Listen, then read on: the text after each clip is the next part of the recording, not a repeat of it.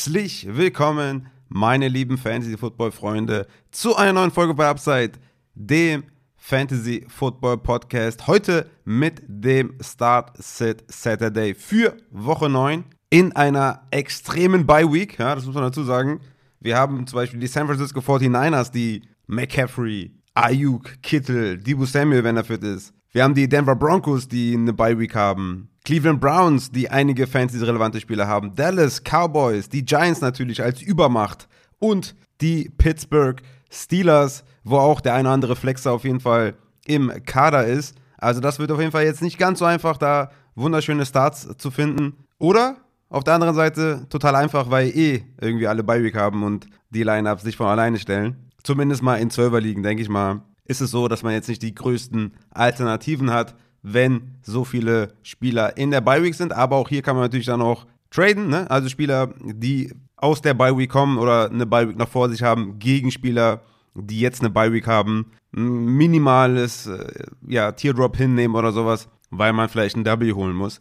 Das sind natürlich auch äh, natürlich Geschichten für Leute, die einen positiven Rekord haben, können natürlich da anders verfahren als Leute, die einen negativen haben und halt unbedingt gewinnen müssen und sich nicht leisten können, wenn jetzt ein Nick Chubb irgendwie Bye Week haben. Aber dafür könnt ihr gerne natürlich auch DMs sliden und dann gucken wir mal, was wir da so an Trades starten können. Apropos DMs, einmal nochmal kurz in Eigenwerbung die Patreon-Tiers, ne? Kommt gerne dazu, supportet gerne hier die Show. Patreon.com slash Upside Fantasy. Dort gibt es eigentlich nur zwei Tiers. Ich habe das so ein bisschen einfacher gehalten in dieser Saison. Es gibt das Sleeper-Tier für 2,50 Dollar.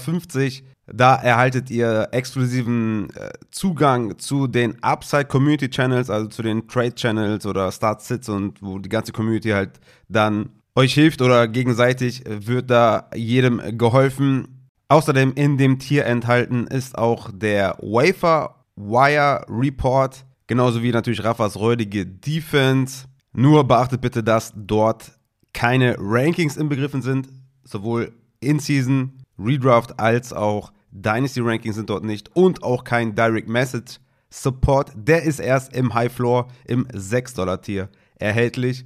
Also da ist dann alles abgedeckt. Ne? Ihr habt natürlich da auch den Zugang zu den Community Channels, aber eben auch zum Direct Message Support, also DM Support. Ne? Ihr könnt mich da alles fragen. Startsits, Trades, Waferwire. Also wirklich, da gibt es keine Grenzen. Ich bin da jeden Tag erreichbar und ihr habt natürlich Zugang zu den Rankings mit den Notes. Also das ist wirklich, äh, glaube ich, ein, ein, ja, viel geboten auf jeden Fall in diesem 6-Dollar-Tier. Kommt da gerne dazu. Wir haben natürlich noch ein High-Upside-Supporter-Tier. Das ist eigentlich dasselbe wie das High-Floor-Tier, nur dass man am Ende der Saison noch ein T-Shirt bekommt, ein Supporter-Shirt und das High-Ceiling-Supporter-Tier. Da kriegt man noch ein Hoodie dazu. Aber wenn man jetzt rein von den Benefits ausgeht, haben wir das Sleeper und das High-Floor-Tier. Deswegen kommt da gerne dazu. Seid Teil. Vielen, vielen Dank an jedem, der da supportet. Und damit können wir, glaube ich, auch, ja, soweit zu den News kommen. Ne? Aufbau ist wie immer, wir machen News. Dann machen wir natürlich Thursday Night Football Preview, Monday Night Football Takeaways und die Start-Sits, Start of the Week, Strong Starts, Flexer mit Flow und Upside und White Receiver aus der zweiten Reihe, plus am Ende noch mit der Matze den Injury Report. Aber ich denke mal, das ist jedem bekannt, wie das hier abläuft. Und damit kommen wir zu den News aus der NFL. Yes, kurz zur Erläuterung, also ne, welche News ich hier gerade habe. Wir haben gerade Freitag 15 Uhr. Bisher haben wir folgende Meldungen. Später noch bei Matze, da haben wir wahrscheinlich dann wieder halb elf oder was, also 22.30 Uhr. Da sind ein paar mehr Infos dann, glaube ich, am Start. Aber zum Zeitpunkt dieser Aufnahme haben wir folgende Outspieler, die es auf jeden Fall in sich haben. Zum einen haben wir Jonathan Taylor von den Indianapolis Colts. Der ist leider out, wird diesen Spiel Spieltag verpassen und ist meiner Meinung nach ein, auch ein immediately bei Low-Spieler für Leute, die auf jeden Fall einen positiven Rekord haben. Jonathan Taylor in den letzten Wochen Spiele verpasst. Ich glaube, der letzte Touchdown ist tatsächlich auch, ja, schon acht, sieben Wochen her oder was. Das war, glaube ich, in Woche 1 gegen Houston. Da hat er einen Touchdown gemacht. Seitdem kein Touchdown mehr gemacht. Relativ mäßige Leistungen geliefert. Aber wie gesagt, wenn ihr einen positiven Rekord habt, ist jetzt der Zeitpunkt, um da zuzuschlagen. Weil in den Playoffs hat er Minnesota, Chargers und die Giants, die alle durch die Bank, also Minnesota ist da wahrscheinlich noch das schwierigste Matchup. Also von daher Jonathan Taylor ultra bei low. Wenn ihr sehr gut gestartet seid, wenn ihr mit den Playoffs schon bucht, dann holt euch auf jeden Fall Jonathan Taylor. Für diesen Spieltag ist es dann wahrscheinlich Dion Jackson, der ein Must-Start ist. Da müssen wir, glaube ich, nicht viel drum rumreden. Viele haben vielleicht auch Angst vor Zach Moss, der jetzt neu dazugekommen ist. Aber ich denke, der Zach Moss wird, wenn der überhaupt spielt, äh, sehr wenig sehen, weil er natürlich auch in der Offense erstmal installiert werden muss. Also von daher, Dion Jackson ist ein klarer Starter. Ne? Dion Jackson ist so in dieser Damian Pierce, Deontay Foreman, Leonard Fournette Region. Also ich denke mal sogar noch vor Leonard Fournette, der ein relativ schweres Matchup hat. Aber ja, ich denke mal Top 14 Running Back wird er sein. Deswegen immediately in die Liners bitte, weil das ist einfach safe, dass der da gut performen wird, beziehungsweise auf jeden Fall Opportunities sieht. Er hat ja in seinem Start in Woche 6 10 Targets, 10 Receptions gehabt und 12 Rushing Attempts, also 22 Opportunities. Opportunities King. New England ist gar nicht mal so gut gegen den Run, wie immer alle behaupten. Also von daher Dion Jackson auf jeden Fall safe in die Lineups. Dann haben wir den nächsten mit Chuba Hubbard, der mit seinem Enkel immer noch out ist und dadurch natürlich Deontay Foreman Mustard ist natürlich keine Frage. Hatte letzte Woche neun Red Zone Touches, was übrigens die meisten aller Runningbacks waren und 86% Red Zone Snaps. Also das ist ein safer Start auf jeden Fall. Ist hier mein Runningback 14. Ja, also wenn ich jetzt eben gesagt habe, Top 14, Dion Jackson, dann ist Dion Jackson vielleicht auf der 15 und 14 bleibt dann Foreman. Aber das sind beides ganz klare safe Starts. Die müssen ins Lineup. Dann haben wir noch JD McKissick von den Washington Commanders. Der ist immer noch mit seinem Nacken raus. Also ich komme später noch zu Anthony Gibson, aber ja, Gibson sollte damit auf jeden Fall ein Starter sein. Und Jahan Dotson weiterhin out, auch von den Commanders. Und damit natürlich McLaurin und Curtis Samuel beide auf jeden Fall spielbar. McLaurin noch mehr, aber Curtis Samuel auch, denke ich mal, ein guter Flexer. Game Time Decisions haben wir auch zwei Stück. Zum einen James Conner von den Arizona Cardinals. Diese Game Time Decision veranlasst mich auf jeden Fall dazu zu sagen, dass äh, für mich Connor und Anna Benjamin nicht spielbar sind, wenn Connor spielt. Also wenn Connor active ist, denke ich mal, wird er nicht so active sein, dass er kompletter Leadback ist, aber genug, um auf jeden Fall Anna Benjamin zu schaden und deswegen sind beide für mich auf jeden Fall Sits. Sowohl James Conner als auch Anna Benjamin gegen die Seattle Seahawks, weil mir das einfach zu unsicher ist. Wie viel sieht dann Connor wirklich? Ne? Also das ist, das ist einfach nichts. Also ich bin da raus bei beiden und würde da auf jeden Fall auf andere Alternativen zurückgreifen. Und die letzte Game Time Decision ist Alan Lazard von den Green Bay Packers.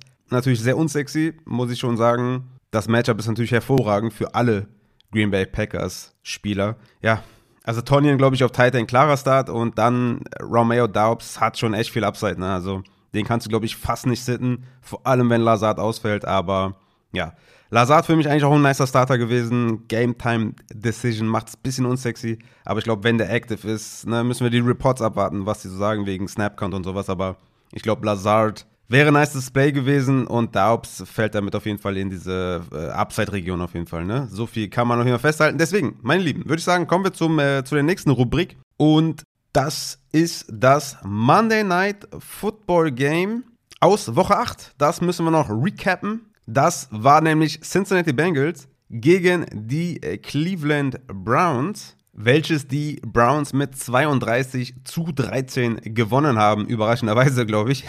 Also da werdet ihr mir zustimmen. Das war eine ziemliche Überraschung. Joe Burrow und die Offensive Line waren völlig off.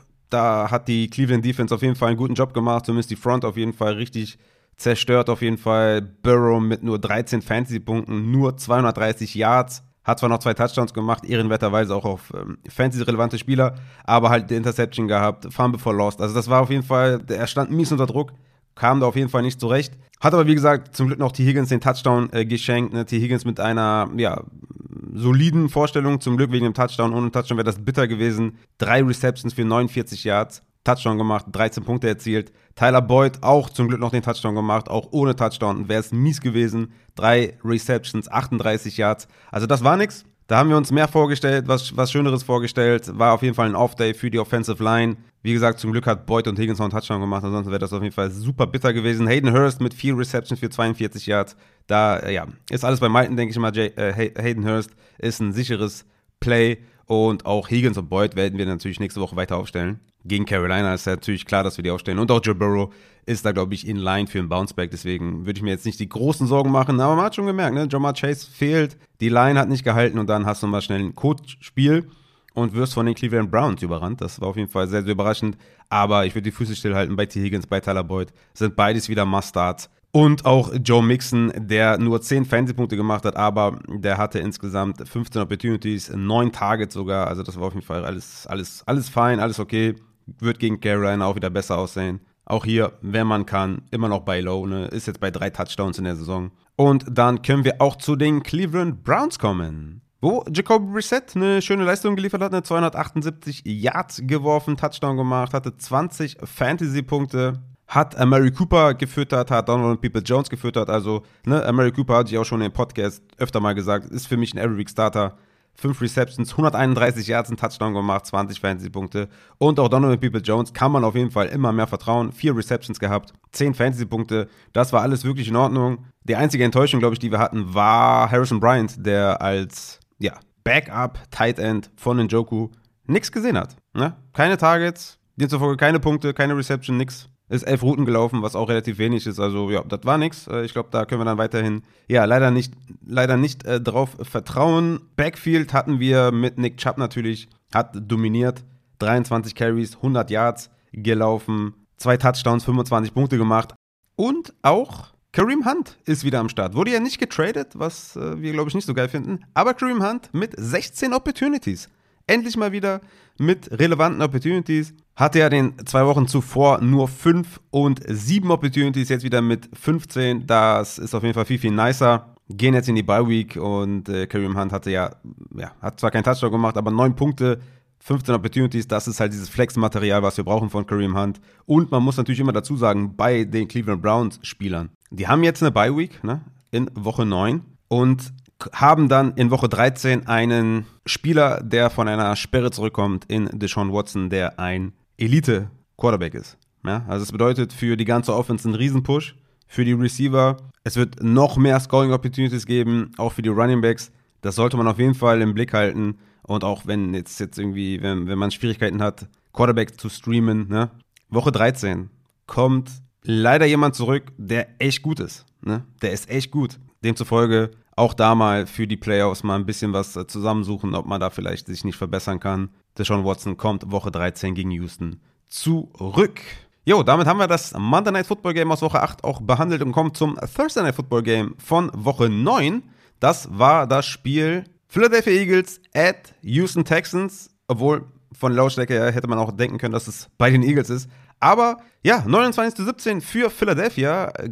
Zum Glück muss man sagen, haben die Houston Texans ja einigermaßen mitgehalten. Ne? Also Props auf jeden Fall, appreciate. Davis Mills, appreciate. Chris Moore, appreciate. Damian Pierce. Also ohne euch wäre das auf jeden Fall mies nach hinten losgegangen, was so die Fantasy-Punkte für Jalen Hurts angeht. Also der hat jetzt 19 gemacht, ne?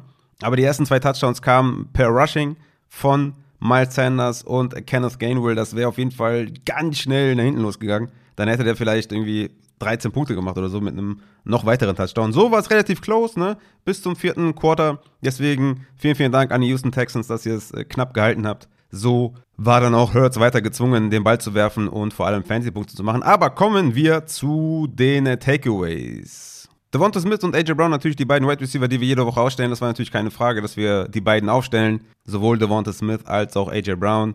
Devonta Smith war ja unauffällig, leider zwei Receptions für 22 Yards, drei Punkte gemacht. Auf jeden Fall ein Buy-Low-Spieler. Ne? Immer wenn jemand dann nicht so performt, wie wir es gerne hätten, müssen wir gucken, dass wir diese Spieler günstig holen, weil er spielt in einer High-Power-Offense und solche Wide Receiver wollen wir natürlich haben. Deswegen holt euch, wenn ihr könnt, günstig Devonta Smith. War ja schon mal am Anfang der Saison von mir ein Buy-Low-Spieler, was sich dann im Endeffekt, glaube ich, auch gut ausbezahlt hat. Deswegen Devonta Smith auf jeden Fall gucken, dass man den günstig bekommt. Und AJ Brown hat ja glücklicherweise den Touchdown gemacht. Ansonsten wäre es auch, glaube ich, relativ bitter gewesen für AJ Brown, Owner. Aber sechs Targets, Touchdown, 59 Yards, wenigstens 14 Punkte gemacht noch. Das ist auf jeden Fall im Rahmen. Ein Spieler hat hervorgestochen, das ist der Tight End Dallas Goddard, der natürlich auch Mustard war, ist ja klar. 9 Targets, 8 Receptions gesehen. Das Ganze in 100 Yards umgewandelt und einen Touchdown, 20 Punkte gemacht auf der Titan Position. Das ist dann natürlich sowas wie ein äh, Weekly Advantage hier auf Titan mit Dallas Goddard. Das war auf jeden Fall richtig nice und ja. Ich würde sagen, moving forward ist das alles, sind das alles jede Woche Must-Starts. Ne? Auch in Devonta Smith, wie gesagt, ich kann es nur wiederholen. Ihr müsst Spieler natürlich aufstellen von einem Team, was gut ist. Und die Eagles sind auf jeden Fall sehr, sehr gut. Genauso wie Miles Sanders, der natürlich jede Woche äh, Must-Start ist, hatte 17 Carries für 93 Yards und einen Touchdown. Ja, Kenneth Gainwell hat auch ein bisschen was gesehen, ne? insgesamt sieben Opportunities, aber Miles Sanders mit 17 natürlich da ganz klarer Leadback und weiterhin natürlich every week Starter ohne Frage. Auf der anderen Seite bei Houston Texans Davis Mills mit einer ganz soliden Vorstellung, glaube ich, ne, hätte, hätten wir, glaube ich, schlimmer erwartet. Zwei Touchdowns, zwei Interceptions.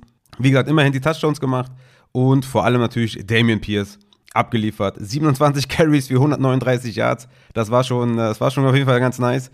Der ist auf jeden Fall echt ein guter, guter Running Back. Da kann man nicht meckern. Und der ist natürlich auch jede Woche ein Must-Star. Das ist natürlich auch gar keine Frage. Mit einem Touchdown wäre natürlich noch nicer gewesen, aber so. Sehr gute Vorstellung von Damian Pierce. Kriegt auch den Ball, wenn, wenn die im Rückstand sind, wie wir auch schon die ganzen letzten Wochen gesehen haben. Von daher, da brauchen wir uns keine Sorgen zu machen. Auf der Wide Receiver Position hatten wir mit Chris Moore und Philip Dorsett zwei, die fünf Targets gesehen haben. Chris Moore hat sogar noch einen Touchdown gemacht, aber ich denke mal, das ist hier alles nicht spielbar, wenn Cooks ausfällt und wenn Nico Collins ausfällt dann spielen wir davon keinen, weil ähm, talent-wise ist das jetzt nichts, worauf wir abgehen und ja, Davis Mills hat immer noch Davis Mills und die Offense immer noch nicht gut. Da brauchen wir schon irgendwie noch ein bisschen Talent von einem Cooks oder Nico Collins, wenn der fit ist, ne?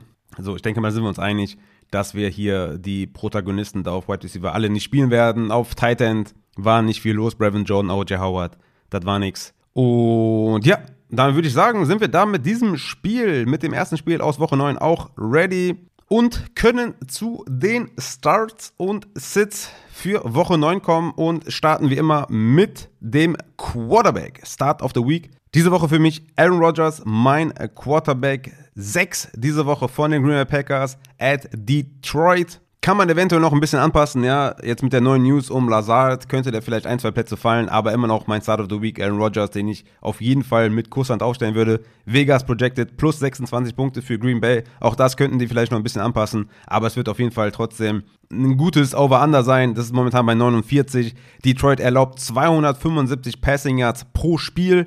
Also das sollte Rogers auf jeden Fall hinkriegen. Und Detroit liegt natürlich auf Platz Nummer 32 in Dropback, EPA per Play und in Pass DVOA. Also das ist einfach eine weake Defense und Aaron Rodgers ist Aaron Rodgers. Der wird auf jeden Fall Mittel und Wege finden zu punkten. Und ja, mit Lazard auf jeden Fall noch besser. Ohne Lazard, ja, trotzdem. Auf jeden Fall, mein Start of the Week. Ich kann es ja nicht ändern im Nachhinein. Deswegen Quarterback, Aaron Rodgers, Start of the Week aufstellen. Null Questions, rein ins Lineup.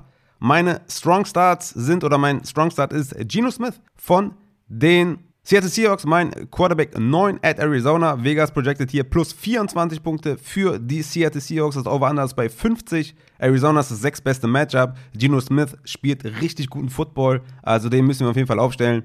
Für mich keine Frage. Trevor Lawrence mit einem Bounceback diese Woche gegen die Las Vegas Raiders sollte auf jeden Fall auch klappen. Las Vegas Raiders sind das beste Matchup für Quarterbacks. Hoffen wir mal, dass Derek Carr so ein bisschen besser mithält als letzte Woche gegen Andy Dalton. Dann haben wir auch ein bisschen mehr Upside für Trevor Lawrence und natürlich Kirk Cousins weiterhin ein sehr, sehr guter Strong Start. Wie die ganzen Wochen ja auch gegen Washington ist da auf jeden Fall einiges drin. Das sind so meine Quarterbacks, die ich auf jeden Fall aufstellen würde. Meine Streaming Quarterbacks ist zum Beispiel Justin Fields versus Miami 20,6 Points per Game in den letzten drei Wochen und darunter waren gute Defenses, ne? wie New England, wie Dallas. Und Fields hat die zweitmeisten Rushing als aller Quarterbacks in dieser Saison. In den letzten drei Spielen ist er für 88, 82 und 60 Yards gelaufen. Jetzt hat er noch Claypool dazu. Weiß nicht, wie viel er diese Woche sieht, aber Claypool und Mooney sind auf jeden Fall sehr, sehr nice Waffen. Und Miami Defense ist Nummer 30 in Dropback EPA per Play. Also Justin Fields für einen sehr, sehr guten Floor, würde ich sagen. Kann man den sehr, sehr nice spielen. Jared Goff von den Detroit Lions, für mich diese Woche tatsächlich auch wieder ein äh, Streaming-Quarterback, so wie es auch letzte Woche war, als er mit 18 Fantasy-Punkten vom Feld gegangen ist mit 321 Yards. Vegas projected hier 23 Punkte für Jared Goff und die Lions. Green Bay ist anfällig. Jared Goff hat Amon Ra zurück. Jared Goff hat Swift und Jamal Williams im Backfield. Ich denke, das wird ausreichen für eine ganz solide Vorstellung. Wen ich diese Woche sitten würde, ist Tom Brady gegen die LA Rams. Ich glaube, Tom Brady hat so ein bisschen auch private Schwierigkeiten momentan, hat vielleicht nicht so ganz den Fokus. Also ich will jetzt hier nicht einem äh, Goat irgendwie Fokusprobleme unterstellen, aber ich denke, das nagt vielleicht doch an ihm so ein bisschen, ne? Hier die Scheidung äh, da privat. Das ist, glaube ich, keine coole Situation. Und ich würde im Zweifel mich für einen anderen Quarterback entscheiden und Tom Brady vielleicht diese Woche lieber sitten. LA Rams natürlich auch jetzt nicht das beste Matchup für Quarterbacks. Also wenn ich könnte, würde ich um Tom Brady einen kleinen Bogen machen, auf jeden Fall. Matthew Stafford von den LA Rams, auch für mich ein Sit, ne, Vegas projected hier nur 20 Punkte für die LA Rams. Stafford O-Line war letzte Woche ein bisschen besser unterwegs, kann man schon sagen, aber gegen Tampa Bay es fühlt sich einfach nicht gut an, Matthew Stafford ins Lineup zu packen und auch Derek Carr für mich ein, ein Sit gegen Jacksonville, weil ich einfach Derek Carr null vertraue und momentan hat er einfach auch null Upside. Mal gucken, ob Devonta Adams überhaupt spielt und wie fit er ist, ne? aber Derek Carr äh, ist für mich ein Sit. Da hat er in den letzten Wochen einfach nichts gezeigt, was irgendwie, worauf wir bauen können. Ne? Die letzte annehmbare gute Leistung war Woche 5 gegen Kansas City mit 18 Punkten und der hat einfach so in der ganzen Saison nicht einmal über 20 Punkte gemacht. Also es gibt für mich wirklich keinen Grund, äh, Derek Carr irgendwie aufzustellen. Da würde ich auf jeden Fall in Jared Goff, in Justin Fields, in Kirk Cousins, Trevor Lawrence auf jeden Fall da vorsehen. Und wie gesagt, ne, check die Rankings, wo ich so die anderen Quarterbacks habe, würde ich sagen. Gehen wir weiter auf Running Back. Mein Running Back Start of the Week ist mein Running Back 7, Aaron Jones von den Green Bay Packers at Detroit. Es geht halt gegen Detroit. Ihr wisst es,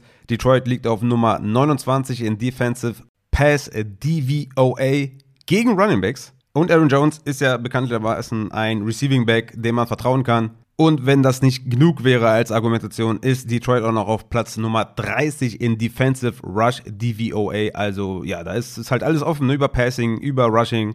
Aaron Jones, Start of the Week, Must Start. Es gibt keinen Weg dran vorbei, Aaron Jones nicht zu spielen. Kommen wir zu zwei Strong Starts. Zum einen Deontay Foreman, ich habe es ja eben gesagt, mit Cuba Hubbard, der ist out. Deontay Foreman hatte letzte Woche die Red Zone dominiert. Ich hatte es eben schon bei den News gesagt. Klarer Start, gar keine Frage. Deontay Foreman muss spielen. Dion Jackson muss spielen. Das ist für mich ganz klar. Ich habe mir noch einen rausgesucht, der jetzt nicht von der Injury profitiert. Und das ist Raheem Mostert von den Miami Dolphins, mein Running Back 18 diese Woche. Klar, ich hatte ja auch äh, eine Bonusfolge aufgenommen zu den Trades, die noch passiert sind in der Trade Deadline. Da kam ja jetzt Jeff Wilson neu zu den Miami Dolphins. Ich glaube nicht, dass Jeff Wilson diese Woche schon viel reinfressen wird. Ein bisschen, ja klar, so wie Chase Edmonds halt auch. Aber ich denke, dass Ray Moster klarer Leadback sein wird diese Woche. Und dass seine Zahlen von letzter Woche sich ungefähr gleichen. Ja, da hatte er vier Red Zone Touches, Platz 4 unter allen Running Backs, 90% Red Zone Snaps. Und ja, das Matchup ist auch top gegen Chicago. Also Raheem Mostert ist auf jeden Fall für mich ein Must-Play, ein Strong Start da würde ich nicht zögern, den reinzuschmeißen. Flexer mit Upside habe ich Antonio Gibson. Wen sonst? Ne? Also jetzt hier auch, nachdem JD McKissick auf jeden Fall out ist, ist das für mich ein Flexer mit viel Upside. 71% Red Zone Snaps letzte Woche gehabt, 14 Opportunities, back to back, also letzte Woche und davor die Woche. Sieht Receiving, also Antonio Gibson ist auf jeden Fall jemand, dem ich vertrauen würde, auf der Flex mit viel, viel Upside. Ne, wenn man jetzt hier vielleicht überlegt, ob man einen Antonio Gibson spielt, oder einen Jamal Williams, der gleich halt kommt, dann würde ich halt den Tony Gibson fürs Upside nehmen. Dann habe ich noch Khalil Herbert gegen die Miami Dolphins, hatte jetzt 14 bzw. 16 Opportunities in den letzten zwei Wochen. Das reicht mir, um zu sagen, wenn du gegen eine weake Rush Defense spielst und selber halt genug Opportunities siehst und selber halt effektiv bist, dann hast du meiner Meinung nach Upside. Deswegen Flexer mit Upside, Tony Gibson und Khalil Herbert. Flexer mit Floor habe ich euch auch zwei mitgebracht. Zum einen Jamal Williams von den Lions gegen Green Bay. 13 Opportunities letzte Woche gehabt, zwei Touchdowns daraus gemacht. Green Bay ist Nummer 31 in Defensive Rush DVOA. Da geht auf jeden Fall einiges. Es wurde ja auch schon gesagt, dass Swift irgendwie noch eine kleinere Rolle bekommen soll als eh schon letzte Woche. Äh, deswegen Jamal Williams für einen super niceen Floor auf jeden Fall rein ins Lineup. Und Tyler Algier von den Atlanta Falcons gegen die Chargers. Super Matchup gegen die Chargers. Algier sieht die Opportunity. Cody Patterson Einsatz ist noch nicht ganz sicher. Aber ich denke, auch wenn Crowder Patterson spielt, sollte Tyler Algier seine 15, 16 Opportunities sehen, wie in den letzten Wochen auch. Und dann würde wahrscheinlich Caleb Huntley davon stark beeinflusst werden und vielleicht äh, ist er dann nicht spielbar, wenn CP zurückkommt. Aber Tyler Algier ist auf jeden Fall für Floor sehr, sehr nice gegen die Chargers. Deswegen meine Floor Guys, Jamal Williams, Tyler Algier, meine Upside Guys, Antonio Gibson und Khalil Herbert. Sitten würde ich diese Woche auf jeden Fall DeAndre Swift von den Lions soll halt immer noch nicht ganz fit sein, ne? Hat halt irgendwie 29 zu 22 Snaps, aber nur 10 zu 13 Opportunities. Es könnte auf jeden Fall sinken. So viel hat der Coach ja auch schon gesagt, dass sie ihm weniger einsetzen werden. Also Swift ist auf jeden Fall ein Must-Sit. Also klar kann er immer einen Touchdown machen, aber das ist ja nicht das, worauf wir hoffen wollen. Deswegen Swift leider sitten. Dann AJ Dillon, trotz gutem Matchup, auch ein Sit für mich, weil, ne, ist jetzt die Hoffnung, hat er 10 Opportunities, hat er 15. Ja, es war halt in der Vergangenheit mehr so Richtung 5 bis 10 als 10 bis 15, deswegen AJ Dillon, glaube ich, einfach nicht spielbar. Brian Robinson ist natürlich dieser Short Yardage Guy, ne? wird er natürlich sein, aber Receiving fehlt halt komplett. Wenn man desperate ist, vielleicht für einen Floor, aber das ist, glaube ich, auch keine schöne Situation bei Washington. Ich glaube, da ist Anthony Gibson mit seinem Receiving auf jeden Fall der Man to own. Wer hätte gedacht, dass man das jemals so sagt, aber es ist die Wahrheit und Brian Robertson bringt es einfach auch effektiv, Wise überhaupt gar nicht. Deswegen für mich auf jeden Fall ein Sit. Wird ein bisschen klettern in den Rankings, ne? ist jetzt hier auf 29, aber da wusste ich auch noch nicht, dass JD McKissick out ist. Wird ein bisschen klettern, aber immer noch ein Sit für mich.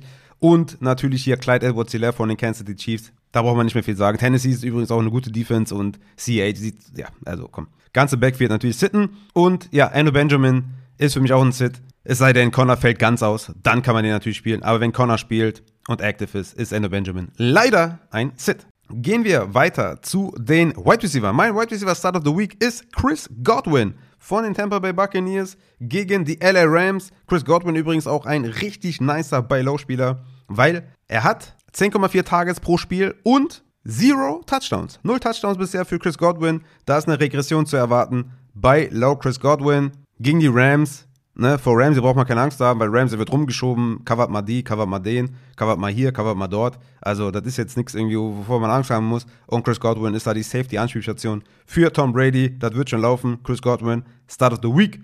Mein Strong Start ist Chris Olavi gegen Baltimore. Die letzten fünf Wochen mit Dalton hatte er im Schnitt 8,5 Targets, 70 Receiving Yards und über 100 Air Yards für 13,8 Points per Game ist auf jeden Fall ein Strong Start gegen Baltimore, der natürlich da in der Defense, äh, in der Trade Deadline was gemacht haben, aber Chris Olavi ist da als Nummer 1 Wide Receiver der Saints ein Strong Start, ne, weil natürlich auch Michael Thomas und so weiter, aber das machen wir gleich mit Matze. Out ist, deswegen Chris Olavi rein ins Lineup. DJ Moore von den Carolina Panthers, auch ein Must-Start gegen Cincinnati. 10 und 11 Targets und jeweils ein Touchdown in den letzten zwei Spielen. Avusie, Season-Ending Injury, also ich denke mal, dass Cincinnati da in der, in, in der Secondary auf jeden Fall Probleme haben wird mit DJ Moore. Deswegen DJ Moore safe aufstellen. Flexer mit Upside habe ich euch auf jeden Fall vier Stück mitgebracht, weil ich die alle geil finde und irgendwie alle spielen möchte. Wobei ich hier gerade sehe, Ellen Lazard habe ich noch drin. Deswegen, ja, Ellen Lazard leider, habe ich ja eben schon gesagt, eigentlich richtig geil gewesen. Aber hier Game Time Call ist nicht so nice. Deswegen habe ich leider nur drei für euch. Aber das reicht, glaube ich, auch. Rondell Moore von den Arizona Cardinals gegen Seattle. Wide Receiver 2 der Cardinals seit Woche 5 folgende Targets 8, 10, dann leider nur 2 und dann wieder 8 gegen Seattle. Ich denke mal, das wird ein richtig nices Over-Under und Rondell Moore, da willst du Anteile drin haben mit Upside. Ne? Hat vielleicht nicht den höchsten Floor, aber Flexer mit Upside, Rondell Moore. Dann habe ich noch Joshua Palmer von den Chargers, weil Mike Williams out ist und Keen Allen, glaube ich, auch out ist. Ich glaube, das ist relativ wahrscheinlich, dass der raus ist. Gegen Atlanta wird also da der Wide Receiver 1 sein. 7,8 Targets pro Spiel, wenn er mehr als 70% Snaps hatte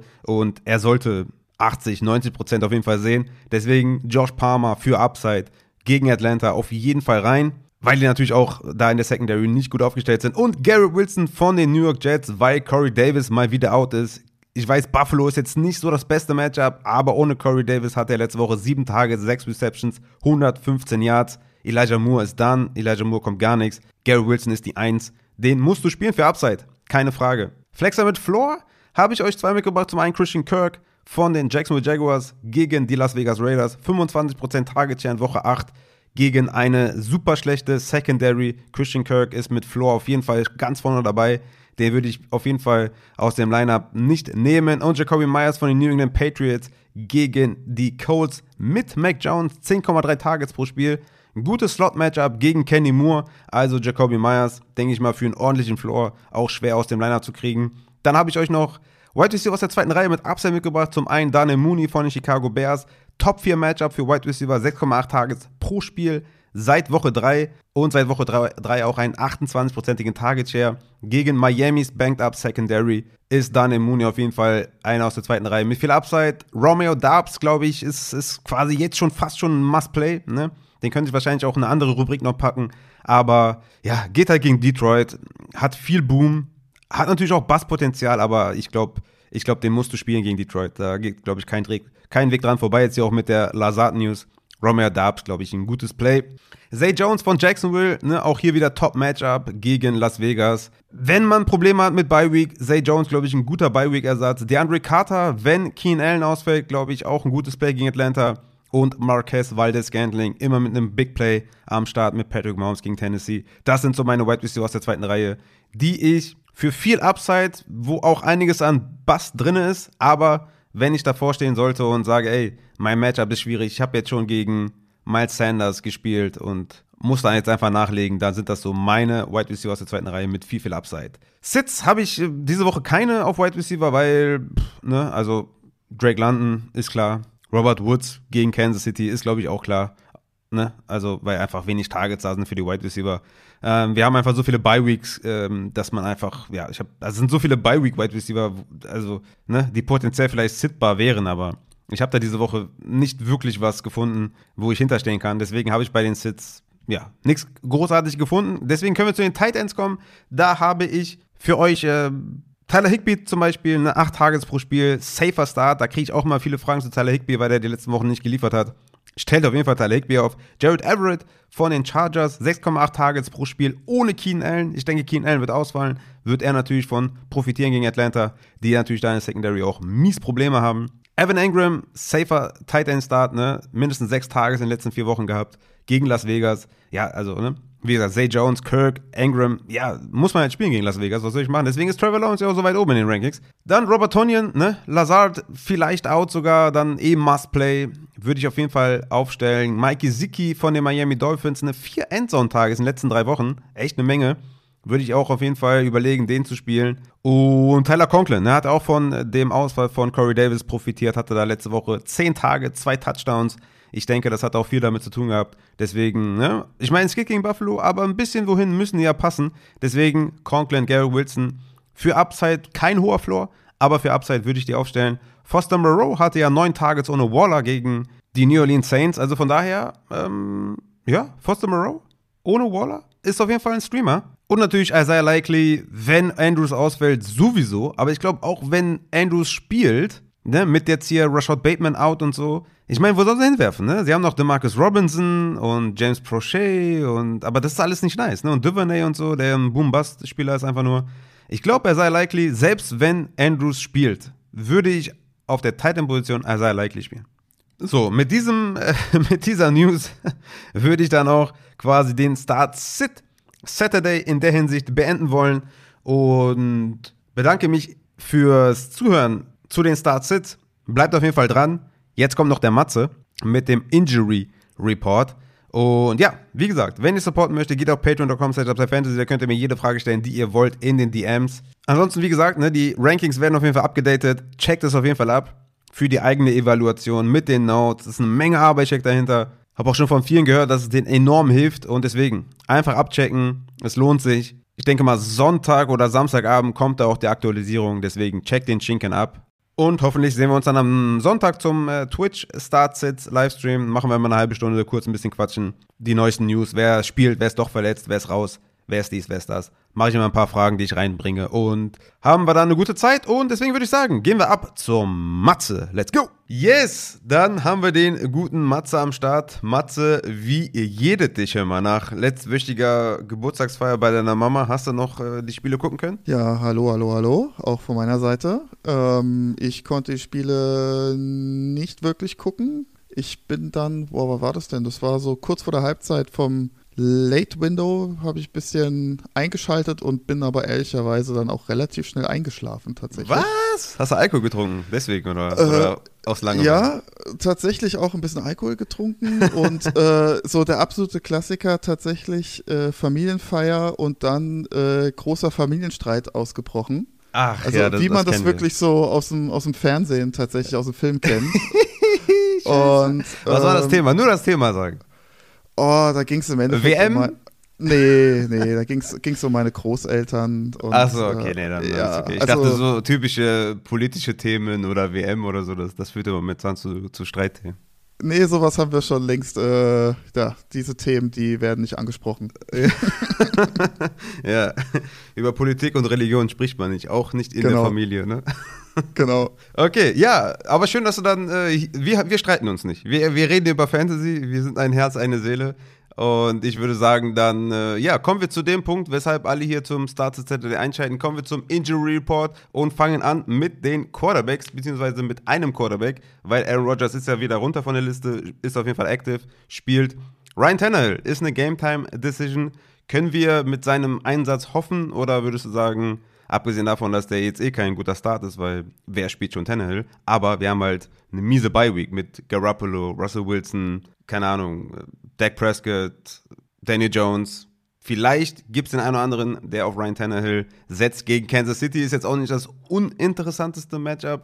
Was sagst du zu Ryan Tannehill? Ja, würde ich sagen, ist so diese klassische 50-50-Situation. Äh, also ist eine Game-Time-Decision, hat er Mittwoch trainiert, dann gab es ein Downgrade äh, von Mittwoch auf Donnerstag zu einem Did Not Practice, jetzt heute wieder ein Upgrade zu Limited Practice. Also ja, klassisch, wie gesagt, 50-50. Ähm, ja, nach der Vorstellung von Willis letzte Woche würde mich das nicht wundern, wenn man dann äh, froh ist, wenn Tannehill wieder spielt.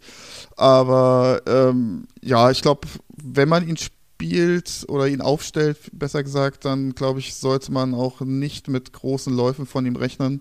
Äh, ich glaube, ich hatte es ja auch schon letzte Woche äh, bei ihm gesagt. Also ist jetzt gar nicht mal so schlecht, äh, der Outcome von, von Quarterbacks nach so einer Verletzung, aber ja, insgesamt, ja, Tannehill halt, Titans halt, ähm, habe ich nicht so ein gutes Gefühl. Also wenn man es umgehen kann, ich weiß, bei Week Woche 9 ist hart, aber ja, ich würde nicht drauf setzen. Also wie gesagt, 50-50 in meinen Augen, ob er spielt oder nicht. Okay, alles klar. Dann kommen wir auch schon zu den Running Backs. Da haben wir schon erfahren, dass Jonathan Taylor out ist. Du hast gesagt, du möchtest schon gerne nochmal über Jonathan Taylor sprechen. Ich habe gesagt, der ist out. Sollen wir ihn überhaupt reinnehmen? Und du hast gesagt, mm, das kann auch schon länger als vielleicht eine Woche dauern. Deswegen, was geht bei JT? Ja, ist jetzt im Endeffekt wieder eine Knöchelverletzung. Ähm, wir wissen jetzt leider nicht, ob es wieder derselbe Knöchel ist. Auf jeden Fall, also in meinen Augen sah es schon nicht so nett aus. Da ist ihm ein Pass-Rusher ja, schön auf den Fuß gefallen. Das sah meiner Meinung nach nicht so gut aus. Er kam natürlich dann wieder zurück. Ähm, ja, war aber danach nicht mehr derselbe JT, wie man ihn sonst kennt. Ich glaube, er war eigentlich an sich gar nicht mal so schlecht unterwegs, aber ja, also ich könnte mir tatsächlich auch vorstellen, dass er nächste Woche auch noch tatsächlich ausfällt. Ähm, deswegen glaube ich, sollten JT-Owner, so wie ich auch, vielleicht damit rechnen, dass er ja, Woche 10 eventuell auch out ist, weil er auch diese Woche absolut gar nicht trainiert hat. Äh, das hat mich dann schon ein bisschen stutzig gemacht, weil man ja erst, weil es ja erst hieß, ah ja, ist jetzt wieder nicht ganz so schlimm und ja, am Ende des Tages ist es jetzt dann wieder eine Knöchelverletzung, sofern es dann wieder derselbe Knöchel sein sollte wie schon ähm, ja, ein paar Wochen zuvor, muss man dann auch wirklich so ein bisschen, ja, so ein bisschen diesen selben Verlauf wie bei Barclay so ein bisschen vermuten, wo immer wieder dann hier ein Zipperlein, da ein Zipperlein und der Knöchel halt dann auch einfach nicht heilen kann und dass sich dann, wie gesagt, sofern es dann derselbe Knöchel ist, auch so ein bisschen die nächsten Wochen durchziehen kann. Also ja, ich habe da so ein bisschen Bauchschmerzen mittlerweile, was Taylor angeht, wofür er jetzt auch absolut nichts kann. Also es war halt echt eine ja, unglückliche Situation, dass ihm da jemand auf den Fuß gefallen ist. Ähm, das hatte jetzt nichts mit der Verletzung zuvor an sich zu tun. Aber ich mache mir da schon so ein bisschen Sorgen, ehrlich gesagt, was da das Outcome angeht, die nächsten Wochen. Machst du dir denn auch Sorgen für die Playoffs? Weil meine Empfehlung war noch eben in der Folge, die ich alleine aufgenommen habe, dass man sich den für die Playoffs schnappen soll. Wenn man sich das leisten kann, vom Rekord her, vom Team her und vielleicht eine Woche noch auf ihn verzichten kann. Weil in den Playoffs hat der Minnesota, Chargers und Giants Hast du da auch dann äh, noch Angst? Glaubst du, es ist eine Verletzung, die sich bis dahin sogar zieht oder redest du jetzt von den nächsten zwei, drei Wochen? Also ich rede da jetzt tendenziell eher von den nächsten zwei, drei Wochen. Das kommt natürlich jetzt auch so ein bisschen drauf an, wie man mit ihm umgeht, äh, wie ist jetzt der weitere Verlauf, äh, hat er da wieder Probleme, knickt er wieder um, fällt ihm wieder einer drauf. Sofern das jetzt, ich sag mal so, wenn er jetzt diese Woche ruht, nächste Woche vielleicht noch ruht, dann denke ich schon, dass man auf jeden Fall mit ihm dann zum Ende der Saison wieder rechnen kann. Aber ist so ein bisschen tricky, die Situation in meinen Augen. Also es ist nicht so ein, so ein No-Brainer, ah ja, der wird schon wieder fit. Ähm, also, wie gesagt, dafür sind es mir jetzt zu viele Verletzungen an derselben Stelle. Mhm. Okay, alles klar. Dann, ja, kann sich auszahlen oder man hat dann vielleicht irgendwie ganz viele Nerven, die, ja, äh, da äh, auf jeden Fall Achterbahn fahren, wenn man sich vielleicht Jonathan Taylor holt. Aber ich würde mir den holen für die Playoffs. Wenn man jetzt davon ausgeht, dass sie mit ihm behutsam ausgehen, denke ich mal, könnte das ein League-Winner am Ende sein. Ist ja auch irgendwie paradox zu sagen, dass der ein League-Winner sein kann, wenn er ein Top-2-Pick war. Aber die Saison bisher war auf jeden Fall super schlecht nur ein Touchdown bisher erzielt. Also ich glaube, das ist ein guter Bailout-Spieler. Ja, Aber ich glaube, vielleicht, vielleicht noch ganz kurz, äh, mhm. bevor wir weitermachen, ähm, was natürlich auch positiv ist, also er hat ja auch schon mal äh, zuvor gesagt, dass er ich glaube, war es Woche 6, ich bin mir jetzt gerade gar nicht sicher, wo er dann selbst von sich aus gesagt hat, nee, ich äh, ruhe nochmal ein Spiel. Also ich glaube, er ist da auch relativ vernünftig und hört da ganz gut auf seinen Körper, was ich jetzt zum Beispiel bei einem Sieg Elliott nicht glauben würde, dass der da äh, dann sagt, oh nee, ich mache nochmal eine Woche Pause. Also ich glaube, wenn er spielt, dann glaube ich auch wirklich, dass er halbwegs fit ist. Ja, okay, das ist schon mal eine gute Zusatzinformation. Dann kommen wir aber jetzt zu James Conner. Der ist eine Game-Time-Decision mit seiner Rippenverletzung. Rippenverletzung ja allgegenwärtig diese Saison. Echt viele Running Backs und Wide Receiver mit irgendwelchen Rippenverletzungen. Ich habe noch in der Folge gesagt, selbst wenn Connor spielt, stelle ich den nicht auf, genauso wenig wie Anna Benjamin, wenn beide active sind. Wie ist deine Einschätzung, Einschätzung zu äh, James Conner?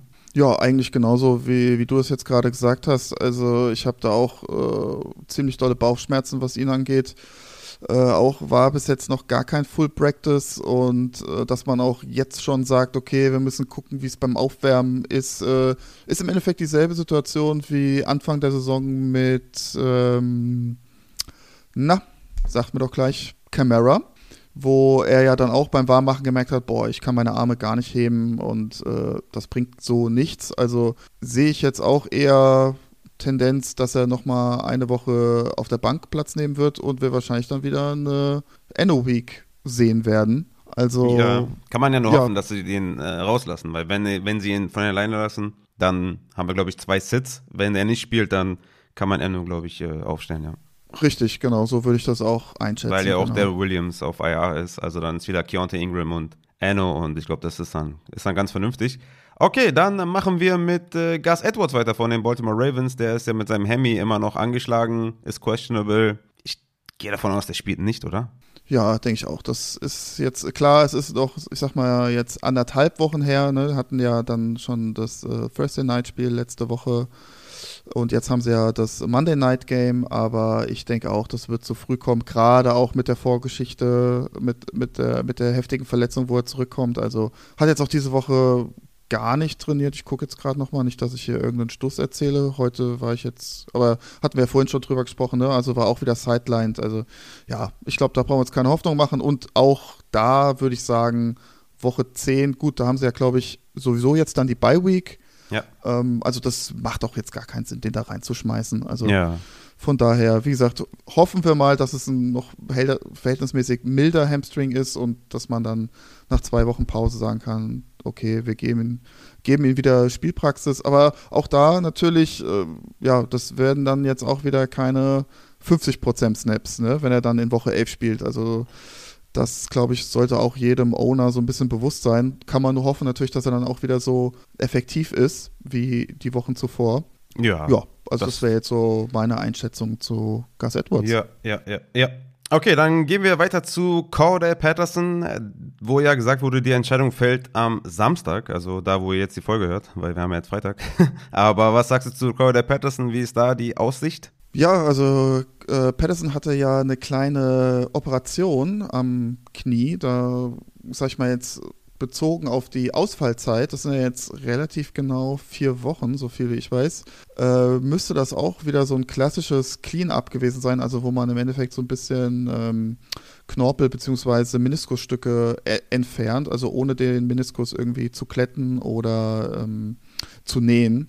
Das ist eigentlich so die einzige Timeline, die ja zu dieser Operation jetzt auch passen würde. Und ja, so ein bisschen ähnliche Situation wie, wie bei Zach Wilson in der Preseason, wo er sich verletzt hat am Knie, wo dann auch ein, ein Clean-up gemacht wurde. Äh, ich glaube, der hatte da sogar ein bisschen, ich glaube, der hatte fünf oder sechs Wochen Pause. Also da gab es überhaupt keine Ausreden mehr. Bei Zach Wilson damals, ähm, ja, bei Patterson ist es halt jetzt ein bisschen weniger Zeit ist natürlich auch nochmal eine Position, wo das Knie vielleicht tendenziell mehr beansprucht wird als beim Quarterback oder, oder auch mehr Geletz Verletzungsgefahr auch einfach da ist. Ähm, aufgrund der, sofern er dann auch jetzt spielen kann, würde ich ihn auf jeden Fall aufstellen, weil er ist am Ende des Tages auch immer noch äh, Rushing Leader bei den Falcons, äh, trotz der ganzen vier Wochen Ausfallzeit. Also ich denke schon, dass er, also wenn er spielt, würde ich ihn auf jeden Fall aufstellen, weil er einfach auch da eine relativ hohe Upside hat, was sein Können angeht. Ähm, aus physiotherapeutischer Sicht hätte ich jetzt vielleicht gern nochmal, dass man sagt, okay, hast jetzt nochmal eine nächste, also sitzt jetzt nochmal, hast nochmal eine Woche danach mit, mit Full Practice. Ja, aber so, wie gesagt, da hätte ich jetzt bis weniger Bauchschmerzen wie jetzt bei den Fällen zuvor auf jeden Fall. Ja, ich glaube, dass Patterson und Algier, glaube ich, sind beide gute Starts für, für einen guten Floor gegen diese Defense. Also ich denke, genau. ja, wenn der spielt, ich glaube, ich würde beide spielen tatsächlich. Dann kommen wir zu einem Running Back mit DeAndre Swift, den ich persönlich sitten würde. Ich weiß nicht, wie du es siehst. Der hatte ja letzte Woche 55% Snaps und nur 10 Opportunities. Und der Coach sagte, das war schon zu viel. Was ist bei DeAndre Swift los? Ja, das wüsste ich auch gerne, weil es sehr verwirrend ist, weil er ja tatsächlich auch letzte Woche offiziell vom Injury Report dann runter war, Ende der Woche. Also hatte ein Full Practice und auch keine ähm, Designation, sagt man dazu, glaube ich, auf Englisch. Also. Kennzeichnung. Ja, genau. Also deswegen, das, das ähm, wundert mich ein wenig ähm, dass dann solche Aussagen kommen. Aber man, ich hatte es ja auch gepostet, also irgendwie, ich weiß nicht, wie du das empfunden hast, aber für mich sah das alles andere als rund aus, irgendwie, wie er gelaufen ist. Er war zwar auch wieder effektiv, hat ja auch äh, ja, Touchdown, der, einen Touchdown also gemacht. effektiv war der nicht. Der hatte fünf Carries für sechs Yards. Ne? Also der hatte dann den, den Receiving Touchdown, aber der sah mega genau. schlecht aus. Ja. Ja, genau. Also was, was das Laufen angeht an sich, also das war echt nicht schön anzusehen. Äh, wie gesagt, diese, diese Aussage vom Coach habe ich auch gelesen. Dann habe ich jetzt heute vom OC äh, eine Aussage das, äh, gelesen, das hat mich auch ein bisschen irritiert, wo er meinte, ja, wir haben vom Swift eigentlich mehr erwartet, aber er bewegt sich in die richtige Richtung, so ungefähr, war der Tenor. Wo ich dann aus, also es passt irgendwie dann, weiß nicht, da wo ich, wo ich mich gefragt habe, okay, war es jetzt leistungsbezogen oder war das jetzt äh, auf die Verletzung bezogen?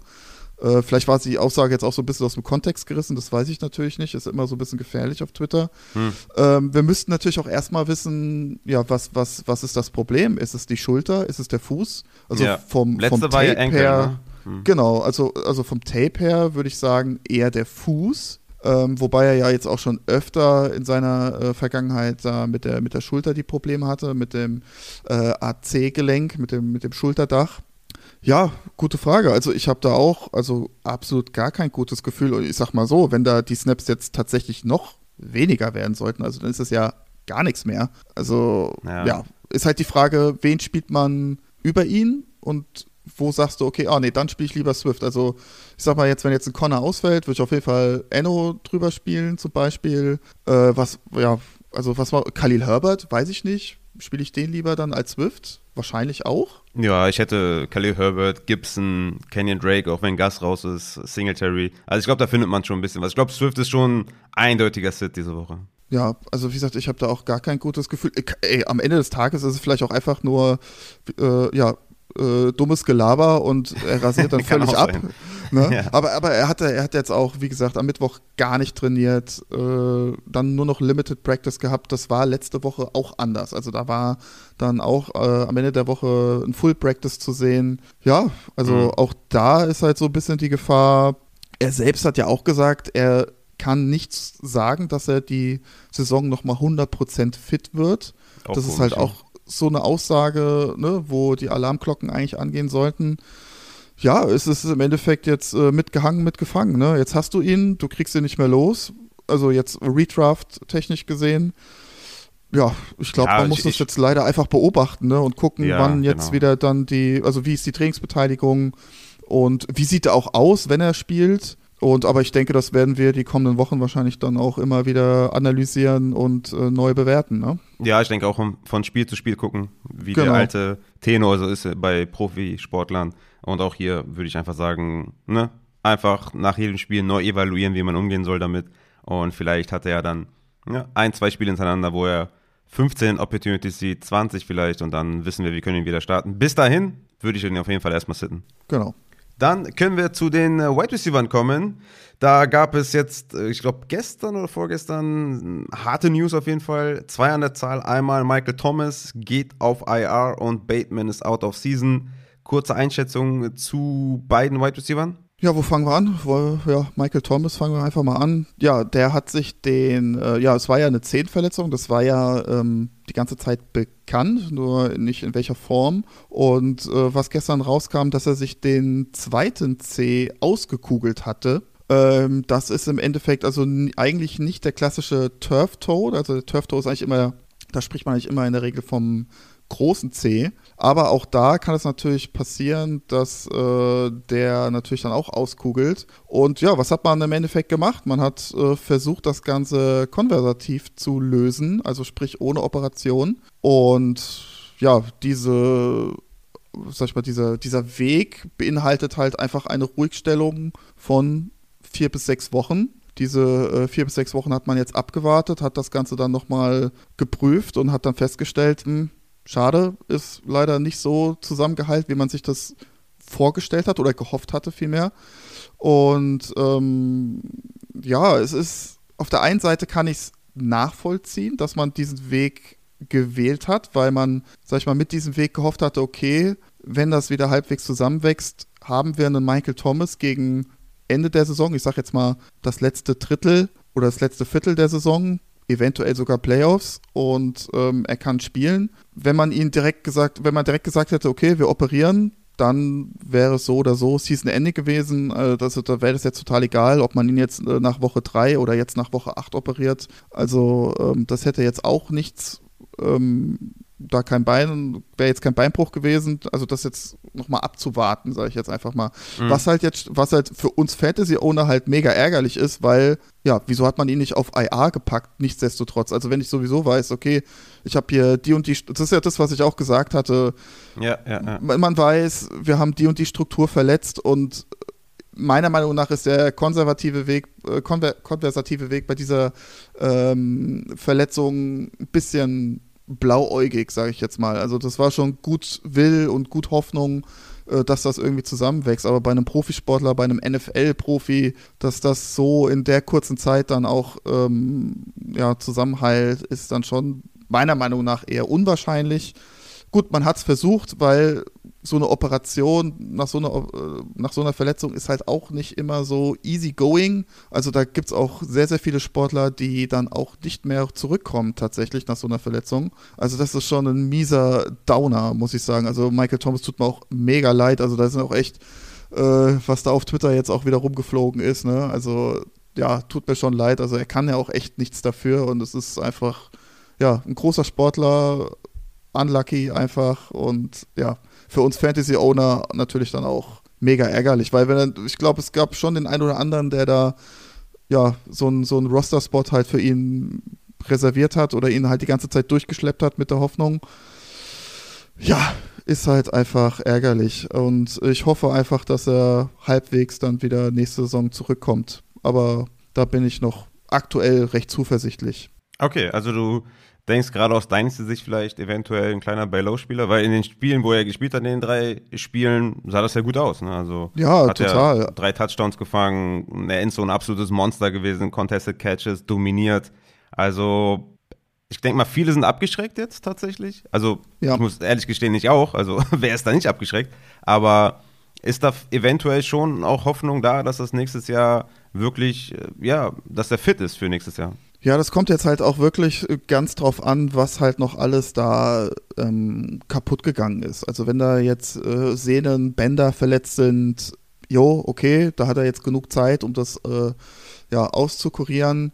Was eigentlich das, was jetzt das Schlimmste wäre, dass durch diesen Unfallhergang und, und dem Auskugeln, dass da der Gelenkknorpel verletzt ist, weil das an einem, an einem zweiten C wieder zu reparieren, das ist schon sehr, sehr tough und manchmal auch gar nicht mehr möglich und am Ende des Tages bleibt dann der Knorpelschaden bzw. die Arthrose und das ist für einen Sportler ja ein K.O.-Kriterium. Also ja, es ist jetzt schwierig zu sagen, aber sofern da jetzt kein Gelenk äh, betroffen ist oder was, was einen dauerhaften Schaden beinhaltet, Auf jeden Fall. Also da hätte ich jetzt keine Sorgen, was MT angeht. Aber wie gesagt, wir wissen es leider nicht, was genau kaputt ist. Deswegen Aber trotzdem, äh, glaube ich, eine interessante Einschätzung mal zu hören für alle, die jetzt äh, total, ja, den vielleicht für einen Drittrunden-Pick abgeben, weil sie gar keinen Bock mehr haben, glaube ich, ein ganz guter Advice. Ja, also das würde ich auf jeden Fall investieren. Also da hätte ich gar keine Bauchschmerzen. Ja, ja, oder das halt nicht tun als äh, Michael Thomas Owner. Ja, halt, ne? Ich denke genau, mal, dass viele genau. da jetzt äh, Panik schieben und ja, denke ich mal, eine ganz äh, nette ja, Einschätzung von dir, würde ich sagen. Und dann können wir zum, ja, Bateman hatte ich noch, Out of Season. Ja, muss man, glaube ich, nicht viel zu sagen. Ähm, Coaches haben da jetzt nicht unbedingt nach dem Spiel da die, ganz die Wahrheit gesagt und jetzt plötzlich Out of Season. Ja, was sagst du dazu? Ja, ist auch mega ärgerlich. Also habe ich jetzt auch dann im Nachhinein versteht man dann auch nicht dann das ganze Full Practice und ähm, ja, also die Herangehensweise dann auch wieder, wie das Ganze abgelaufen ist. Auch mega ärgerlich dann im Endeffekt für Fantasy Owner und äh, für Bateman sowieso. Und ähm, aber im Endeffekt auch hier Dynasty vielleicht nochmal ganz interessant. Ist im Endeffekt klar. ähnliche, ähnliche Timeline wie bei Etienne. Also der sollte eigentlich, wenn, wenn der Heilungsprozess ganz normal verläuft, sollte der eigentlich dann auch wieder zum Training, Trainingscamp dann auch wieder äh, mittrainieren können. Und ich denke dann, wie gesagt, neue Saison, neues Glück. Also Ja, ja. Er ist ja auch wahrscheinlich dann auch, genau, ist wahrscheinlich dann auch wieder, könnte ich mir vorstellen, dann ein Spieler, der dann im, im Draft-Prozess deutlich fällt, weil Leute Angst haben, oh nee, mit dem bin ich letztes Jahr schon auf die Schnauze gefallen. Ja, gut, dass das äh, eh keine Rolle spielen sollte. Äh, siehe McCaffrey, Jonathan Taylor, ne? Also die, die switchen ja jetzt irgendwie. also alle hatten, äh, das Hauptargument gegen McCaffrey war quasi die Verletzungsanfälligkeit. Und was jetzt passiert, McCaffrey spielt die ganze Zeit und JT ist die ganze Zeit verletzt. Also da, ja, Ja. denke ich mal, das hat eh kein Gewicht. Also jeder, der jetzt auf Injuries guckt und deswegen jemanden nicht draftet, weil er letztes Jahr enttäuscht wurde, das macht keinen Sinn. Außer jemand ist wirklich injury-prone und hat immer die gleiche Verletzung am selben Fuß etc. Aber ja, ich denke mal, Ja. äh, Dynasty-Sicht ist natürlich Bateman eh. Also das ist ein junger Spieler für einen Rebuilder. Wäre das jetzt ein guter Zeitpunkt, den zu holen für jemanden, der gerade abliefert oder so, der ein bisschen älter ist, Mike Evans oder sowas, keine Ahnung. Aber okay, ich würde sagen, sind wir mit Bateman und MT fertig, oder? Ja, also vielleicht äh, am Ende des Tages muss man halt sagen, es wird immer wahrscheinlich eine gewisse Schwachstelle bei Bateman bleiben. Siehe jetzt äh, Marquise äh, Brown. Der hatte ja auch ähm, die Liz Frank-Verletzung äh, am Ende seiner College-Karriere. Hat jetzt auch wieder eine Mittelfuß-Verletzung. Also ja, ist halt, es wird irgendwo eine Schwachstelle bleiben, aber genauso wie das bei Swift äh, das, das, äh, das Schultergelenk sein wird oder ja, bei JT der Knöchel, das, das ist halt einfach so. Das ist bei jedem Sportler so, aber das muss man einfach, ja, in Kauf nehmen, würde ich jetzt einfach mal sagen. Okay, dann machen wir weiter mit Keenan Allen von den LA Chargers. Der ist mittlerweile auch out und ja, mittlerweile würde ich auch sagen, dass wir Justin Herbert besser nicht aufstellen. Also selbst wenn das jetzt ein gutes Matchup ist gegen Atlanta, äh, ich weiß nicht, also ohne Keenan Allen, ohne Mike Williams und DeAndre Carter ist sogar auch noch äh, irgendwie Game Time Decision, also ich weiß nicht, ob das jetzt so eine gute Entscheidung wäre. Wird in den aktualisierten Rankings auf jeden Fall ein bisschen fallen, der gute Justin Herbert.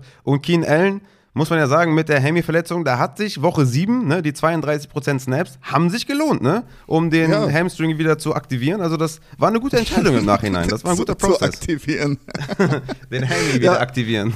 ja, ja, da musste ich auch an dich denken, beziehungsweise ich habe ich hab deinen Post ja auch äh, gesehen und, und geliked, also da musste ich auch schmunzeln. Das war, war super, 31 Prozent, ne, war auf dem Feld oder so. ja, ja, genau. Zwei Catches Aber- gehabt für elf Yards, Ja. also das, äh, ne, das war gut. Aber, ey, also da muss ich wirklich sagen, da können wir uns doch alle mal gut fühlen. Alle Kreisliga-Hobbysportler. Warum sollte es den Profisportlern anders gehen als dem Amateursportler, der es dann immer wieder nach zwei, drei Wochen versucht und merkt, ah scheiße, geht wieder nicht und es zwickt wieder und tut wieder weh.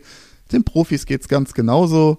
Und ähm, ja, ist ja scheinbar bei den Chargers auch so ein bisschen jetzt hier gang und gäbe, weil äh, Parham auch wieder also der, der junge Tight End auch wieder äh, Hamstring-Probleme hatte wie Anfang der Saison. Äh, ja, scheint sich da so ein bisschen durchzuziehen. Äh, Keenan Allen hat ja gesagt, das ist ihm jetzt eine Lehre gewesen und wird nur noch auf dem Feld stehen, wenn er wirklich 100% fit ist. Ja, Unfassbar. dann ist, dann ist natürlich jetzt die Frage, ja, man- wann man- sind diese 100%, ne? Ja, aber wenn man Woche zwei bis sechs raus ist, ne, wegen der gleichen Scheiße, die man sich ja auch wieder, ähm, wo, der, New- also wo man so ein Setback hatte, genau, Setback, ähm, schon hatte, Also dann nicht 100% in Woche 7 reinzugehen, da frage ich mich auch, also entweder hat man zu viel Alkohol getrunken, dass da ein paar Gehirnzellen einfach verschwunden sind oder also einfach eine falsche Wahrnehmung, ne? Also jetzt weiß der, ah ja, ich gehe nur noch 100% rein. Ja, hättest du sowieso tun müssen, Junge. Ja, aber das ist halt, das ist halt so, das ist so typisch NFL. Also das, ich glaube, das hätte es ja zum Beispiel in der Fußball-Bundesliga hätte es das nicht gegeben, meiner Meinung nach. Also Ach echt, ja? Also da bin ich mit, also da finde ich, sieht man auch so, so Setbacks tendenziell eher selten und die Ausfallzeit der, der Spieler ist auch, was jetzt mein persönliches Empfinden angeht, deutlich höher direkt. Ja, das Ding ist, glaube ich, auch, weil, das, weil es halt so eine kurze Saison ist. Ne? Jede, jedes Spiel zählt halt auch. Ne? Und in der Bundesliga hast du 34 Spiele plus Europa League, dies, das, klar, hast auch. Also, ne? Das stimmt. Hast du einfach, wenn du jetzt sagst, okay, heute Nacht gegen Mainz, ich weiß nicht, wie Mainz gerade ist, ne? weil ich gucke keinen Fußball, aber denkst du dir auch, komm, jetzt gegen Mainz muss nicht sein. Und bei den Chargers dachten sich halt, gut, gegen Seattle müssen wir gewinnen, weil wir haben einen negativen Rekord. Jeder Sieg ist wichtig. Und ich glaube, deswegen schmeißen sie halt dann mal mehr die ähm, verletzten Spieler rein als jetzt irgendwie in der Bundesliga. Ja, aber ich glaube, es ist auch, Fußball. ich glaube, es ist auch so ein bisschen, äh, wenn man auch die Aussage letzter Woche von Elliot sieht, zum Beispiel, ja, äh, Richtige Männer. ne, Genau, und es wäre ja soft, wenn ich nicht, wenn ich nicht nur, weil ich nicht, ja, hat er wirklich gesagt letzte Ja, hat Woche. er also nur weil ich ich, gesehen. Ja. nur weil ich nicht bei 100% bin, äh, gehe ich doch trotzdem, setze ich mich doch nicht auf die Bank. Ich will Ja. bei meinen Jungs sein und das ist die Hauptsache. Ja, das ist halt einfach, das ist halt einfach scheiße, ja. Und das ist halt wirklich, ich glaube, das ist so ein amerikanisches Ding, weil das siehst du dann auch immer auf Social Media, ah ja, der ist ja weich und das ist ja, ist ja eine Memme und ich habe mit der und der Verletzung schon in der Highschool gespielt und ja, es ist halt einfach, ja, keine Ahnung. Ja, ich ja. ich finde es halt einfach Quatsch und albern. Aber Ja. ja, also, es ist wie es ist. Wir müssen es jetzt so hinnehmen. Äh, Ich habe ja auch für äh, Keenan Allen getradet. Äh, super ärgerlich. Ja, ist halt echt die Frage. Ne? Also, wenn er wirklich 100% ist, dann dauert das nochmal locker zwei bis drei Wochen. Mhm.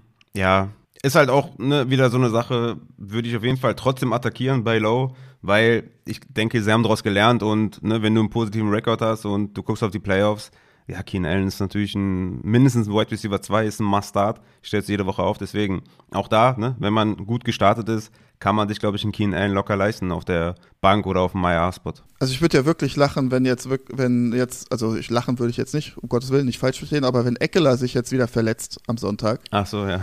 der jetzt, der jetzt der mal kurz gestern auf den Injury Report mit einer Bauchmuskelverletzung aufgeploppt ist, wenn der sich jetzt auch wieder verletzt, also dann weiß ich nicht. Jo, ja, für die Chargers sieht es dunkel aus auf jeden Fall. Also, Also medizinische Abteilung Chargers dann auch bei mir auf der schwarzen Liste. Ja, aber sind sie ja eh schon. Seit, seit Jahren bei der Defense äh, fallen, äh, fallen alle um wie irgendwelche Bowling-Pins. Also das, das ist ja auch da alles fragwürdig. Aber ich würde sagen, kommen wir zu Alan Lazard von den Packers. Ist eine Game-Time-Decision. Wie, äh, ja, wie groß dein Panikfaktor? Ich meine, es ist ein super Matchup. Ne? Also ich hatte den eigentlich bei den Starts mit dabei. Dann musste ich das korrigieren, weil Game-Time-Decision. Hast du Angst oder würdest du sagen, ähnlich wie bei Corey Patterson, wenn der spielt, dann stell ich den auf? Ja, also da habe ich äh, ehrlich gesagt auch ein nicht so gutes Gefühl. Einfach auch, sag ich mal, was das Video letzte Woche hergegeben äh, hat. Die Art der Verletzung, also er ist ja nicht irgendwie auf die Schulter gefallen oder sowas.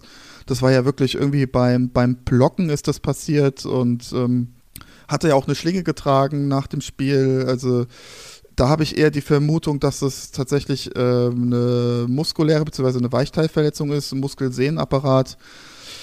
Äh, wobei das jetzt, ja, ich bin tausende Kilometer entfernt und habe nur Fernsehbilder, ähm, deswegen alles mit äh, einer gewissen Gewähr, aber ja, keine Ahnung. Also habe ich ehrlich gesagt kein gutes Gefühl, bin auch echt gespannt, ob er spielt und also ich glaube, wenn er spielt, müssen wir da auch, glaube ich, auch mit einem Snap-Count rechnen. Ja, und natürlich die Gefahr, wie bei jeder Schulterverletzung, ein harter Hit, ein dummer äh, Catch, wo, wo man dann blöd fällt und ja, dann ist er wieder draußen. Ne? Also, Ja, vor allem ist er eh jemand, der viel blockt. Ne? Also vielleicht ist auch an Genau. der Stelle dann vielleicht wirklich Christian Watson, ähm, wenn der aus dem Concussion-Protokoll raus ist, echt ein Start wert. Ne? Also wenn Lazard ausfällt, also dann könnte man das echt überlegen. ja, auf jeden Fall, definitiv. Aber ja, wir müssen wir leider dann wirklich bis kurz vor Sonntag dann warten, ne? Leider Gottes. Yes. Dann äh, kommen wir zu den Tight Ends. Und ja, da haben wir zwei Spieler, die wir normalerweise easy spielen würden. Fangen wir an mit Mark Andrews von den Baltimore Ravens. Ich bin eigentlich stark davon ausgegangen, dass der auf jeden Fall fehlen wird. Jetzt zieht sich das so ein bisschen. Was meinst du, spielt er oder spielt er nicht? Also ich kann es mir ehrlich gesagt nicht vorstellen, dass er spielt, weil, weil er jetzt auch einfach gar nicht trainiert hat. Also er war noch nicht mal in Limited Practice. Äh, in der Regel ist ja die Ausfallzeit von Titans gar nicht mal so lange. Ich glaube, wir hatten es ja letzte Woche auch schon mal kurz angedeutet. Also theoretisch, was jetzt den Durchschnitt angeht, was Titans mit Ausfallzeit mit dieser Verletzung angeht, sollte es im Rahmen sein, aber die Ravens, glaube ich, wären jetzt langsam mal gut beraten, auch mal ein bisschen langsamer zu machen. Nächste Woche Bye Week. Also ich glaube, ja, ich glaube, da, da, da, wird man ihn einfach jetzt mal sitten. Das Problem ist, wir Fantasy-Owner können natürlich nicht warten, weil sie spielen halt erst Monday Night Football. Hm. Das heißt, wir brauchen halt leider irgendwie schon vorher irgendwie eine Alternative. Außer wir haben natürlich Likely oder irgendeinen Tight End von den Saints. Ja, ja, ich denke, da könnte man vielleicht Juwan Johnson sich mal holen oder sowas, und, um da sicher ja. zu gehen. Aber ja, ich weiß nicht. Also wenn ich jetzt irgendwie Robert Tonyan habe, dann spiele ich den über Mark Andrews. Also ich warte jetzt ja. nicht auf ein Go für Monday Night. Also äh, genau. ich denke, das ist schon sehr, sehr wahrscheinlich, dass er, dass er nicht spielt. Andere Frage, du als äh, Fantasy-Experte, wenn Andrews spielt, Likely und Andrews starten? Ja, ja, ich hatte es in der Folge lustigerweise eben schon gesagt, dass ich Likely ah, okay. wahrscheinlich auch mit Andrews in spielen würde, weil ich meine, klar, DeMarcus Robinson und Duvernay in allen Ehren so. Ich denke, dass für Likely Targets frei sind, selbst wenn äh, Andrew spielt. Alles klar, dann machen wir das doch so. Let's go. Dann kommen wir zu Darren Waller, auf den warten wir. Ey, seit, ey, wie lange warten wir auf Darren Waller? Der ist auch in, in einer Liga bei mir, Junge. Das regt mich so auf. Denn der, hat eh, der hat sowieso nicht geliefert die ersten vier Wochen, also überhaupt nicht geliefert. Ich glaube, Woche zwei oder so, wenn ich mich recht erinnere, war ganz okay. Aber sonst war da gar nichts. Und ja, ich warte, glaube ich, seit Woche drei oder vier auf den. Was ist ja, mit dem Junge? Kommt der jetzt mal eigentlich zurück oder was ist da los? Neun Wochen wartest du jetzt scheinbar auf ja, ihn. Ne? was ist das? Junge. Ja, es ist Schmutz halt einfach. Es ist leider Schmutz. einfach, wie halt die Raiders aktuell leider auch ja, performen. Ja, okay. Ähm, ja, auch würde ich sagen, ein klassisches 50-50-Ding. Also es sind ja jetzt auch schon einige Wochen, wo Waller raus ist. Also was jetzt einen äh, moderaten Hamstring angeht, ist er eigentlich da auch schon längst drüber, was die Zeit angeht.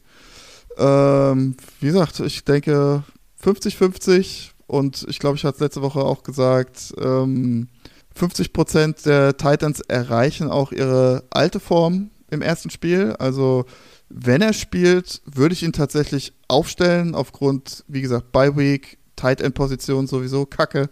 Hm. Und ähm, dann würde ich ihn wahrscheinlich auch spielen, weil ja, die Raiders müssen ja auch irgendwie mal was ändern, oder? Also ja, ja da, lügt ja gar nichts, ja. Ja, also irgendwas muss, muss da passieren und vielleicht ist da, ja, vielleicht Wolle auch einfach mal der Schlüssel. Ja. Also wenn er, wenn er spielt, würde ich ihn aufstellen, ganz ehrlich. Ja, ja, es ist bitter auf jeden Fall. Also ich habe ihn glücklicherweise in, in Receiver Flex liegen, also da ist er auf jeden Fall auf der Bank. Aber, ja, da, ja. Aber ja, ich denke auch, ich, also doch, ich würde wahrscheinlich einen Tonyan doch lieber drüber spielen. Aber er wäre wahrscheinlich so Borderline Top 12 wäre Waller wahrscheinlich, wenn er fit ist. Aber so ganz sexy ist es auch nicht, ne? Das stimmt, ja. Aber Tonyan hat natürlich auch das beste Matchup, ne? Ja, Matchup und wenn Lazard noch ausfällt. Ja, ja sowieso. Ja, ja, ja, ist so abgesehen von denen, die eh spielen, ne? Evan Engram oder Everett oder Zach Ertz, Higby, die spielen ja sowieso alle. Ist das so wahrscheinlich der erste Streamer, so Tonyan. Ja, ja gut, ich würde sagen, mein Lieber, dann ähm, sind wir soweit durch mit der Folge. Es sei denn, du hast noch äh, irgendwas hinzuzufügen zu irgendwelchen Spielern und ja. Ja, ansonsten, ja gut, ähm, die zwei Seahawk Wide Receiver sind vom Injury Report verschwunden. Die sind im Full Practice und ready to go. Da muss ich mich wahrscheinlich dann erst nochmal entschuldigen, ne, dass ich hier gesagt habe, Metcalf äh, ist für mich ein klarer Sit, hat natürlich ja, wir, dann prompt wir abgeliefert. Ja nicht, wir wussten nicht, dass er ein Außerirdischer ist. Ne? Also wussten wir eigentlich schon, wirklich? doch wussten wir, sorry, war falscher Prozess. Wir wussten, dass er ein Außerirdischer ist, deswegen konnte man damit rechnen, dass der spielt und auch abliefert. ja. Also ja, es war, es war, ja, entschuldige dich bitte. Es war glasklar. Es war entschuldige dich bitte ordentlich, ja. Ja, also wie gesagt, tut mir leid an, an dieser Stelle und Dalton Schulz spielt bei mir nach der Bye Week auch wieder.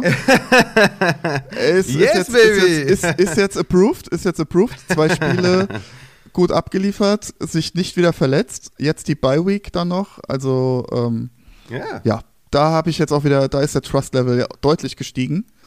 Ähm, wobei ich immer noch sagen muss, äh, ja, Kann natürlich immer wieder passieren, aber wir hoffen es natürlich nicht. Ja, nee, ansonsten glaube ich, die wichtigsten Personalien sind wir durchgegangen. Okay, ja, sehr gut. Dann mit diesen guten letzten Worten würde ich sagen, verabschieden wir uns von der Community, wünschen viele Ws und hoffentlich wünschen wir für den Matze auf jeden Fall, dass kein Geburtstag dazwischen ist, kein Alkohol, keine Familiendiskussion, einfach nur Football. Boah, ich freue mich richtig. Endlich mal wieder mit meinen Jungs Football gucken. Ich glaube, das haben wir jetzt die ganze Saison noch nicht so richtig geschafft, dass wir in der Konstellation zusammen gucken. Rudel gucken, geil. Also, das machen wir eigentlich je, also, weil letztes Jahr haben wir das immer gemacht. Und es hat dieses Jahr, diese Saison einfach noch nicht so hingehauen. Deswegen, ich habe mega Bock, ich freue mich richtig. Äh, wird ein Festtag. Nice.